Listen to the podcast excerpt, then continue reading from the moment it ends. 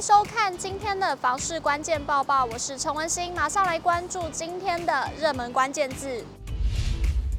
今天的热门关键字：房贷负担率。内政部发布了今年第一季的住宅价格指数，还有全国及六都的房价负担能力指标，一起来看统计数据。本季全国住宅价格指数为一二八点八五，相较上季微幅上涨了百分之一点零五，涨幅趋缓。在六都中，台北市已经连续两季下跌，本季较上季下跌了百分之零点零三。高雄市则自一零七年第三季以来首次下跌，跌幅百分之一点零九。其余四都涨幅分别为新北市的百分之一点六七，桃园市的百分之一点四六。台中市的百分之一点三，台南市的百分之一点七三。整体而言，本季住宅价格指数呈现微幅上涨趋势。内政部指出，受到国内经济成长趋缓、通膨、升息压力及不动产政策等等因素，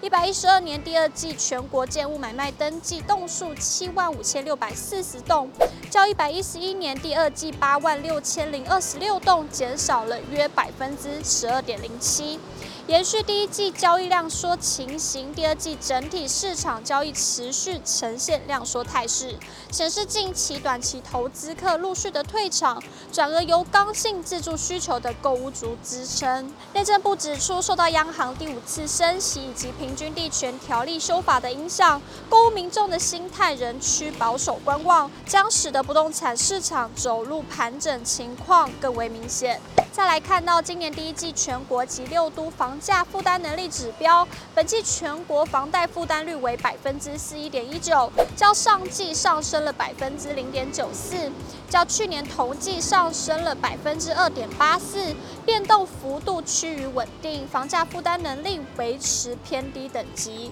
另在六都中，台北市房贷负担率本季较上季减轻百分之一点五六，已经连续两季下降。内政部表示，本季全国中位数住宅价格较上季上升了百分之二点一二，使负担率增加百分之零点八五，且受到五大银行购物贷款利率于三月升至百分之一点九八五，支付房贷金额增加，使负担率增加百分之零点四八。但因中位数家户可支配所得同时上升百分之零点九九，使负担率减少百分之零点三九。综合上述的结果，本季全国房贷负担率季增百分之零点九四，主要为中位数住宅价格及购屋贷款利率上升所导致。此外，本季六都房贷负担率部分，台北市房贷负担率为百分之六四点五，已经连续两季下降，较上季减轻百分之一点五六。六新北市房贷负担率为百分之五四点一三，较上季上升了百分之一点零三，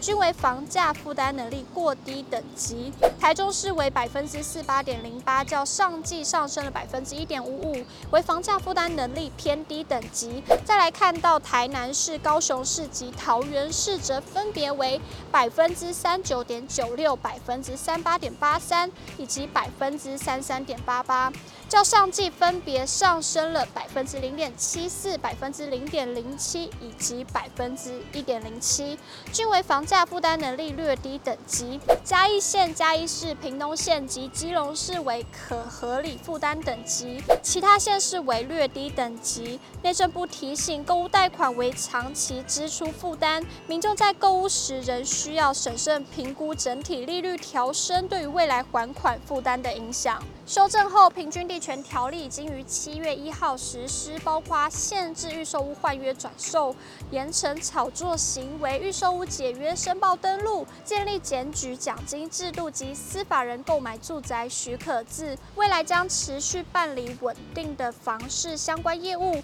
务实推动各项改革，并持续关注。各区域房价的变动情形。今天的精选新闻，首先来看到天气这么炎热，有时候不开冷气真的会让人觉得受不了。不过您知道，如果使用正确的清洁方式，就可以省下至少一成的用电量吗？环保局和电力公司建议每两个礼拜就清洗冷气的滤网，预估可以省下一成的用电。不过，清洗冷气滤网也有需要注意的小配包，究竟该怎么洗呢？首先可以用清水或中性清洁剂冲洗，但要避免大力刷，也不可以用化学药剂或热水清洗。洗完后用软布擦干或阴干再装回。建议两到三周定期清洗滤网一次，灰尘多的地方可视情况更常洗，除了省电、提高冷房效果，也能让空气的品质更好。接着来看到台北市立图书馆康宁分馆工程的最新动态。台北市立图书馆康宁分馆合署大楼新建工程十六号举行了开工动土典礼，由台北市教育局局长汤志明、捷运局副局长苏瑞文、台北市立图书馆馆长洪哲义、捷运局第一区工程处处长王宜仁与各界来宾等共襄盛举，祈求工程顺利圆满。大楼基地面积一千零四平方公尺，规划为地上十二层、地下三层。地地下一到三楼为停车场，地面一楼为大厅办公室，二到三楼为幼儿园，四楼则是居民的活动中心，五到十二楼则是图书馆。工程在今年七月十六日开工，预计一百一十六年三月份完工。今天的买房卖房，我想问有网友提问买预售屋的问题：选择一带装潢机上车位，选择二不带装潢平面车位，想问问大家选哪一种会比较好呢？对此，网友一面倒的选择二。有网友说，现在停车位越来越难找，以后想要更好脱手，选二吧。有网友回复：平面车位比机械车位好脱手，再来装潢不要太具有个人特色，像是墙壁漆黑色的油漆，基本上未来不会太难出手。以上就是今天的报报内容。如果你喜欢今天的影片，请不要忘记按赞，还有分享，并且按下订阅支持我们。我们下次见。